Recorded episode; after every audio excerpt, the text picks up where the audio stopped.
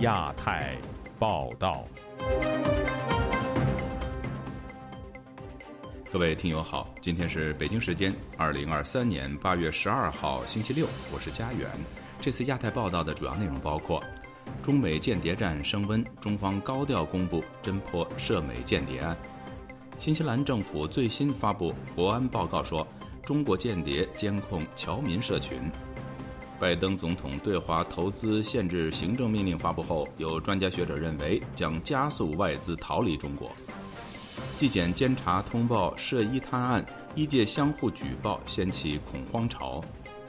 接下来就请听这次节目的详细内容。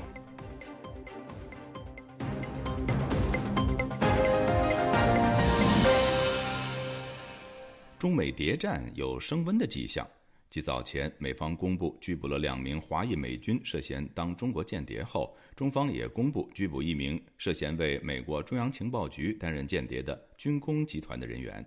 有评论指出，事件除了凸显美国为敌对势力之外，也要营造间谍在民间的效果。请听记者陈子飞的报道。中国国家安全部周五公布一起涉及中国军工集团的人员向美国中央情报局提供机密的间谍案件。官方公布的资料显示，五十二岁的嫌疑人曾某某在军工集团工作，早前被单位公派到意大利留学期间，认识美国驻意大利使馆人员塞斯。塞斯向曾某某灌输西方价值观，同时表明其在中央情报局罗马站人员的身份，并向曾某某承诺愿意支付巨额的报酬，以及安排其家人移民美国，换取中方的情报。曾某某接受条件，在留学期间接受美方的考核和培训。曾某某回国后，收取间谍经费，提供大量的核心情报。国安机关侦查并发现事件，已把案件移送检察机关审查起诉。国安部形容及其消除事件的危害，强调会依法打击间谍的犯罪。台湾政治大学国际关系研究中心研究员宋国成表示，按中方公布的细节，相信事件不涉及处理高度秘密的官员。中方选择公布此案，是想要借机会向民间制造仇美的政治宣传，以回应美国近期针对中国的行动。对美国已经是积怨已久。你从这个华为的这个孟晚舟事件开始，对于美国极落他们所称之为气象气球，非常的不满嘛。加上最近拜登。宣布说要对于这个中共的这个技术，特别是投资啊，要禁止嘛，属于一种外交报复的范围了。他只是用这个间谍或者反间谍这样的这样的东西作为一种法律的基础啦，啊，或者是一种宣传的一种主调，作为一种借口，都是要报复美国、反击美国。中国政治学者陈道颖表示，在中美关系紧张的背景下，中方想要借事件显示有能力抓捕美国的间谍。相信官方公布案件是希望民间能适应脱钩的局面，同时也能达到内部维稳的需要。更多的是营造一种整个社会不安全的一种氛围，让中国人感到现在外部环境很恶劣。这种不安全的环境下，你要配合政府来保障你的安全。这种配合呢，各个方面的抓特务，它也是一个方面。更多的是一种自我防卫，很怕因为和美方接触，可能哪句话而把自己变成了情报，你可能就涉谍了。人人自危，自然而然的在行为上就会配合政府的要求。你不要接触，嘴巴管紧一点，不要乱说话。陈道颖表示，建国以来，中方视间谍案件为高度的机密。越是案情严重，越不会公开细节，减低让对方从案件获取资讯加以防范机会。相信海归派可能会成为被监视和针对的目标。就亚洲电台记者陈子飞报道。新西兰是五眼联盟中与中国关系较好的国家，但新西兰政府最新的报告显示，近期中国情报机构对当地华人社区加强干预。有侨民透露。中方除了监控身在当地的意见人士之外，也曾试图跨境执法。以下是本台记者高峰的报道：新西兰安全情报局发表的年度国安威胁评估报告表示，中国情报机构在当地持续进行间谍活动，对华人社区的干预程度加大，不断监控在当地定居的中国侨民社群。认为这对新西兰构成复杂的谍报引诱。流亡新西兰的异议人士邢健表示，不少中国侨民在出席公众活动时都步步为营。我感觉在五眼联盟这个国家里面，新西兰的粉红是最多的。参加中领馆活动的一些民族主义者，然后他们也会监视这个侨民。一旦有一些人在新西兰这个华人这个微信群里面，然后发表一些对中共不利的言论，然后也会遭到举报、检举，然后有可能封号。我一个朋友，然后就是说在一个微信群里面，然后发布了一些比较隐晦的一些言论，但是也是遭到了举报，然后被封号。邢检说，被视为监控目标的不仅仅是异议人士，就是中共的一些权贵啊，然后富二代、二奶什么的，然后这些人是受监视的。有一些华人嘛，接受到很多讯息，包括自由民主，他们会担心自己在大陆的家人，然后亲属，然后遭到株连。身在新西兰的《北京之春》主编陈维健表示。曾有侨民因为出席抗议中国的活动，其身在中国的家属遭当局警告。我们这儿有一个是从奥克兰总领事馆跑出来的一个工作人员，跑出来以后参加我们这个嗯组织的活动呢，他的妻子呢就受到就是国家安全部、公安局、统专部啊很多单位的上门警告，嗯，要他要劝劝说他。回来怎么样啊？我们这儿搞了活动以后，他们马上就会到到家里去。新西兰是五眼联盟成员，但是以往新西兰政府奉行独立外交政策，并且与中国亲近。陈维健却认为，中方情报人员不会因为两国关系紧密而有所顾虑。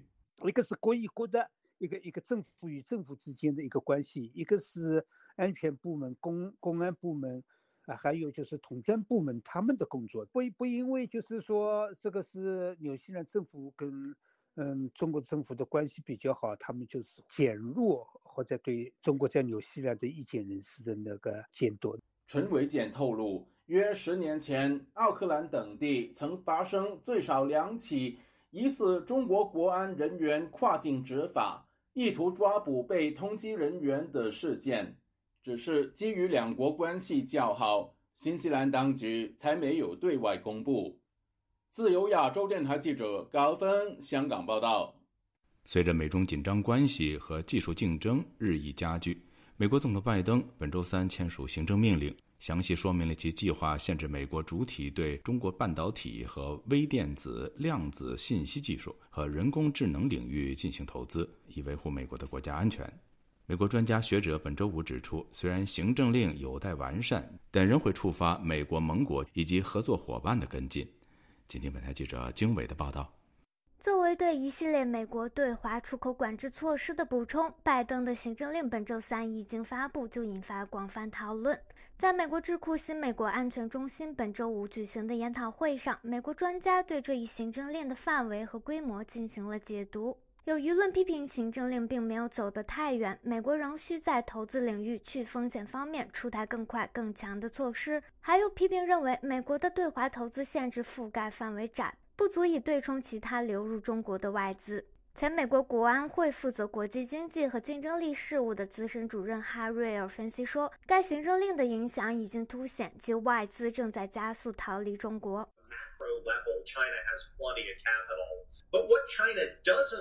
在宏观层面上，中国确实是拥有充足的资本，但中国真正缺乏的是深厚的专业知识，也就是如何部署资本，使年轻初创公司或中企公司进入市场并扩大规模。一些全球早期的投资者和高科技公司非常善于扩大公司规模，并在中国发现高端技术，但他们现在只能转向别处。华盛顿灯塔全球战略咨询公司印太业务负责人赛耶兹同样认为，行政令向美国盟友及合作伙伴释放了强烈信号。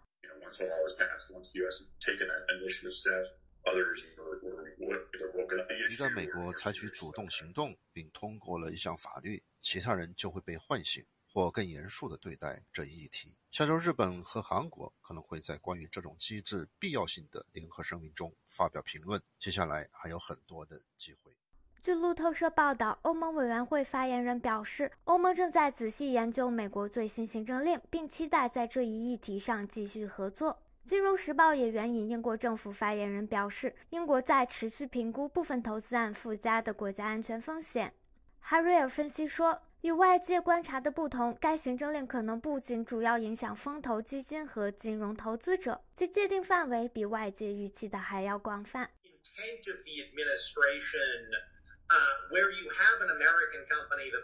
我认为政府的意图是，如果一家美国公司已经在中国拥有子公司或者合作伙伴，政府不是要求报备或者禁止任何常规的持续的商业活动，而是打算禁止他们对该子公司进行新的资本投资，这就是底线。他还说，不仅是美国对华直接投资被限制，这项行政令还将影响美国公司在华的运营决策。然而，美国印第安纳大学伯明顿分校国际研究副教授丹兹曼指出，行政令并非逐案审查，也不具有追溯力，且专注于非被动投资，因此最终执行行政令的界定范围仍需讨论。据行政令文本显示，美国财政部将负责出台执行细则。目前，财政部已公布规则提案，并向公众征求意见。最初步草案显示，美国企业对半导体和微电子、量子信息技术两个领域的投资将被直接禁止，在特定人工智能系统领域的投资则需报备。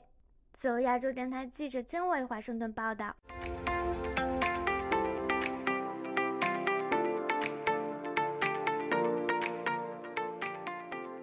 中国官方近期频频报道各医院高层涉嫌贪腐被当局调查的消息，并鼓励民众举报。当中纪委进驻各医院之后，出现了医务人员举报领导、患者和医药代表举报医生等现象。目前，中国医药界是风声鹤唳，人人自危。请听记者古婷的报道。黑龙江省纪委监委网站本周四通报，该省七台河市人民医院原院长王群涉嫌严重违纪违法，目前正接受纪律审查和监察调查。同一天，广东省揭阳市纪委监委微信公众号发布了揭阳市妇幼保健院原党委书记、院长刘坚志被双开的消息。据中新网周五报道，近期。医疗系统的反腐风暴持续成为舆论的焦点。根据已公布的消息，今年以来至少一百五十位医院院长或书记被查，而本周以来每天都有医疗系统干部落马的消息被通报。湖南医疗界一位不愿公开姓名的李女士本周五接受自由亚洲电台采访时说。中纪委进驻医疗系统后，医院一片紧张，有医院要求医生或专家退出讲座的酬劳，有些就很严苛，那你之前的讲课费都退出来，做好退的准备。医生呢，些专家，有些我们就是医药公司会请一些很厉害的一些主任专家去给到下面的小医院的医生去讲课，或者说我们有些什么学术交流是会付一付劳务费的。他们现在矫枉过正，就一旦要搞什么事情，那就极左或者极右。周四，《人民日报》发表评论，指当局在医疗系统的反腐力度之大，前所未有、全领域全覆盖的治理行动已初见成效。评论又认为，行动会持续深入，实现标本兼治。令医疗界回归治病救人的初心。对于当局发动民众掀起铺天盖地的医药反腐运动，有网民留言写道：“最近医疗界好不热闹，医务人员举报领导，患者举报医生，医药代表举报医生，医生家属举报医药代表。”此前八月一日，上海正式实施举报奖励实施办法，最低奖励金额分别为五千元，上限为一百万元。湖南长沙由中国国家卫健委直接管理的湘雅三医院呼吸与危重症医学科主任孟杰近日被该科九名同事实名举报，指他允许没有相关资格的学生独自进行支气管镜检查等医疗活动，导致两名病人死亡。举报信公开两日后，湖南省卫健委通报，已与医院所属的中南大学组成联合调查组。若查明事实，会严肃处理。江苏宜兴时事评论人士张建平对此表示：“中国医疗的产业化给老百姓带来了巨大的痛苦，医疗反腐本身无可厚非，问题是反腐之后能否实现全民免费医疗？”他对本台说：“能不能取消官员的这个医疗的特供，这才是问题的关键。在党的领导下，各行各业都不再腐败。”我们看到教培行业呃反腐最后的结果是一地鸡毛，那么我们也不希望医疗行业的反腐最后又是一地鸡毛。张建平说：“现在最需要反腐败的是反司法领域官员的腐败啊，他才是这个污染了社会的这个源头。现在说医疗产业这个医疗反腐要两万亿嘛，那我估计要是司法人员、司法官员的话，起码翻倍。我希望是建立法治政府，而不是这种运动式的这个反腐。”自由亚洲电台记者古婷报道。中共中央宣传部等十个部门近日针对中国各类主体面向社会公开举办的论坛活动提出了十条要求，包括不准使用“中国”和“峰会”等字样。有分析说，此举除了杜绝层出不穷的诈骗案，其中也有政治考量。以下是本台记者黄春梅发自台北的报道。根据中国官媒新华社报道，包括中共中央宣传部、网信办、公安部等十个部门联合印发关于进一步加强论坛活动规范管理的通知。论坛活动名称应准确、规范、名实相符，不得随便冠以“中国”“中华”“全国”“国际”“世界”“峰会”等字样。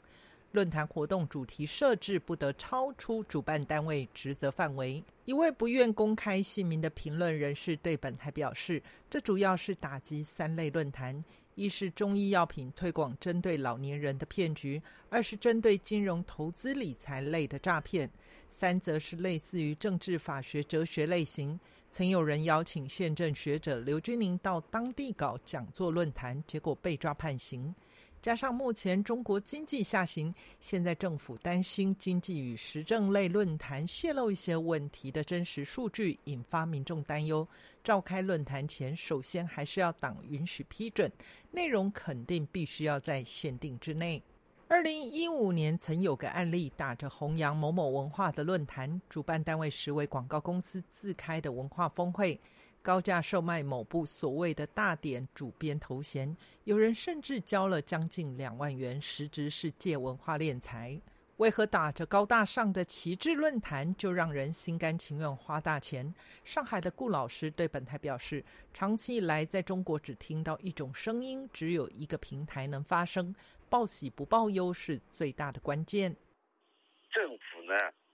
控制了舆论，这个做法是绝对不可取的。会产生一系列的掩盖了真相的这种事情发生。顾老师说，舆论监督必须让它自由开展，不能假意控制，否则各种洗脑的活动让民众产生了误会或假象，总以为一个高大上的名称就会让人们相信它是真实，实际上是违法分子用来欺骗不明真相的老百姓。自由亚洲电台记者黄春梅台北报道。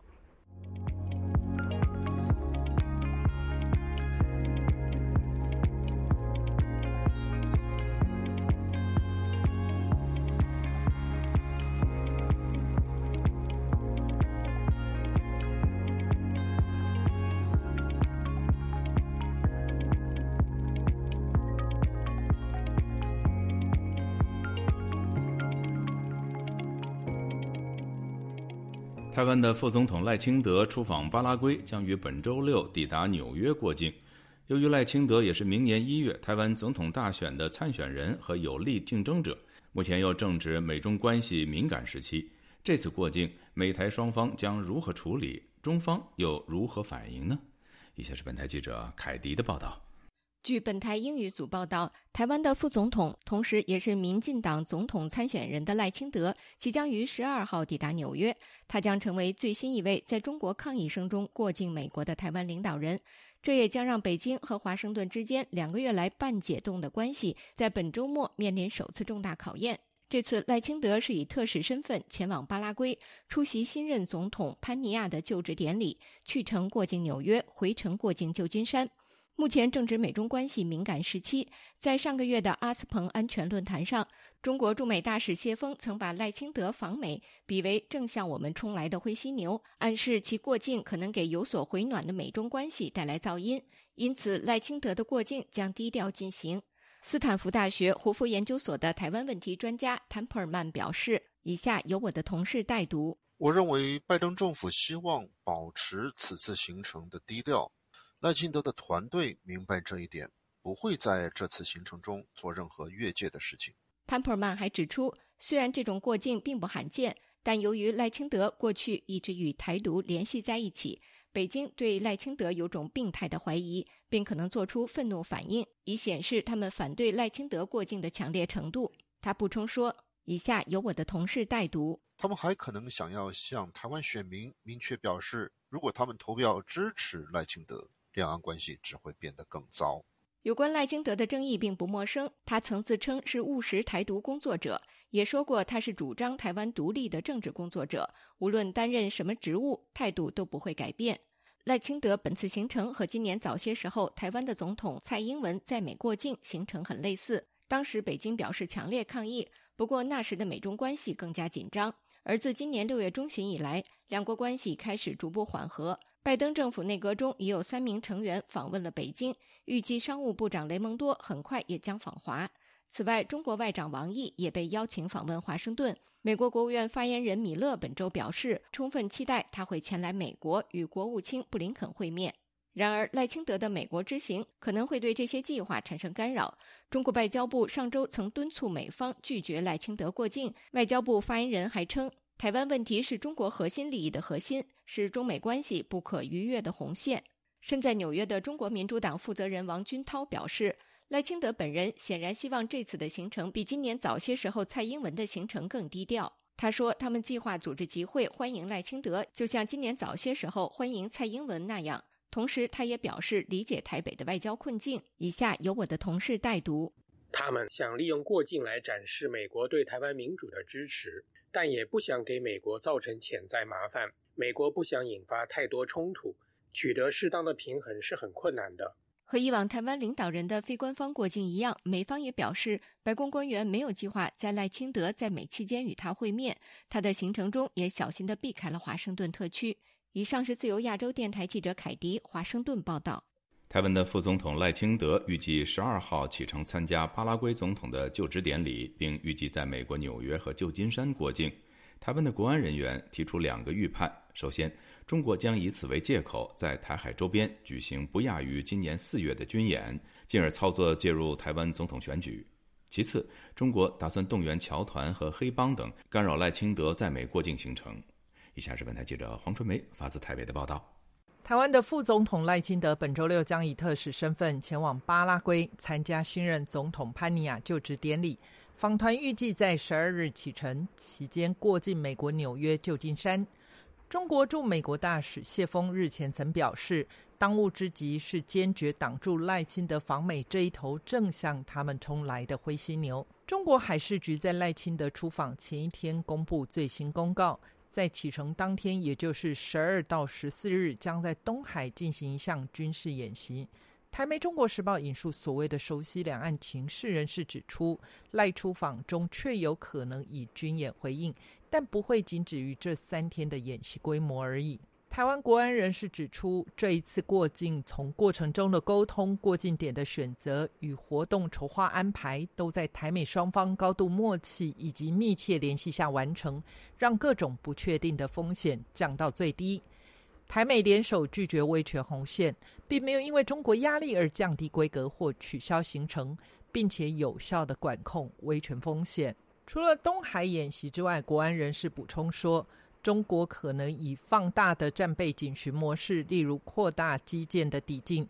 今年五月以来，中国刻意以边缘策略，刻意将基建危险抵近。尤其近期东部战区的年度演训也即将开始，中国可能据此包装为针对赖清德出访演训。国安人士提到，从多方相关国家情资也持同样想法。中国更重要的目的，要借由大张旗鼓的军事行动，把台湾即将到来的总统大选拉回北京原来设定要进行的认知宣传主轴，那就是台湾选战是战争与和平的选择。不过，国安人士说，对台湾以及国际社会来说，眼前面对的不是战争与和平，而是共同确保维持现状，或是任由威权单边的破坏现状挑战。不仅是军演，这一名国安人士同时也揭露，根据掌握的情资显示，赖清德过境美国时，中国统一惯例动员中国和平统一促进会、当地侨团以及在地华裔黑帮等团体反制，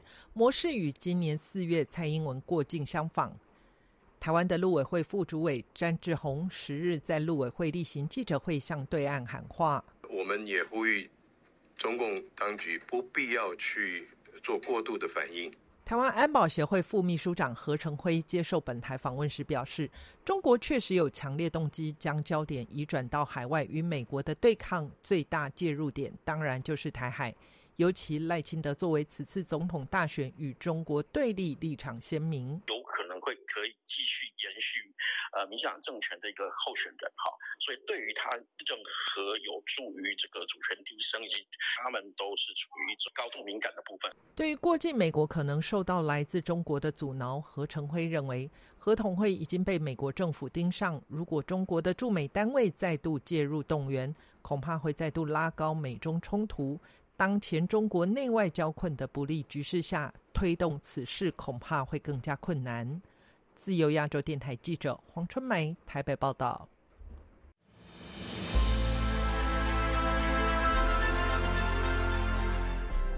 用暗网访问自由亚洲电台，避开老大哥的眼睛。为了协助读者能够安全的获取被中国政府封锁的新闻，自由亚洲电台联手开放科技基金，为公众提供暗网入口。中国大陆的读者可以借此匿名访问本台，以浏览最新疫情消息和其他敏感新闻。该暗网普通话网址是 h t t p s 冒号斜杠斜杠 w w w 点 r f a 六二 z l 六 z 六 o w m t l f 点 o n i o n 斜杠。M a n d a r i n 斜杠，读者可使用基于火狐的洋葱浏览器，匿名访问以上网址。该浏览器最初由美国海军研究实验室设计，可以通过像洋葱一样的多层加密结构，屏蔽互联网用户的地点和身份，绕开政府的审查和监控。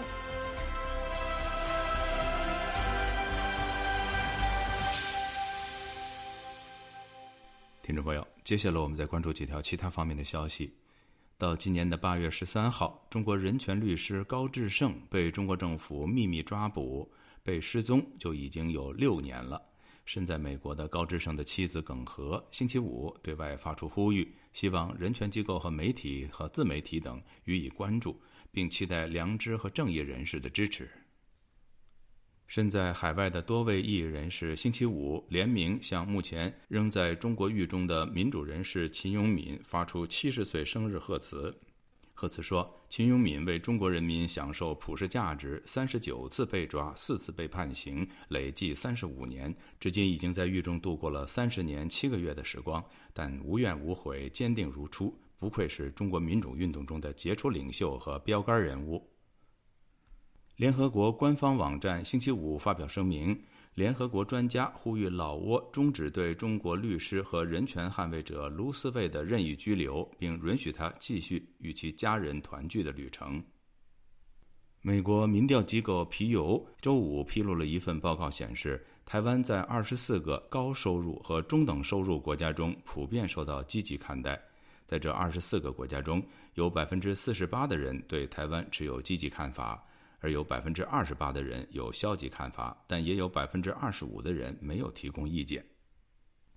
中国官媒新华社星期四发文表示，高干病房不可取消，要为劳苦功高之人提供适当的待遇。但文章刊出半天后被删除，其他网站转载后也陆续下架。意大利媒体之前表示，一名自称意大利和欧洲外交政策分析师在中国官媒《环球时报》发文，批评意大利退出“一带一路”的文章可能造假。该分析师疑为虚构的人物。听众朋友，这次的亚太报道播送完了，谢谢收听，再会。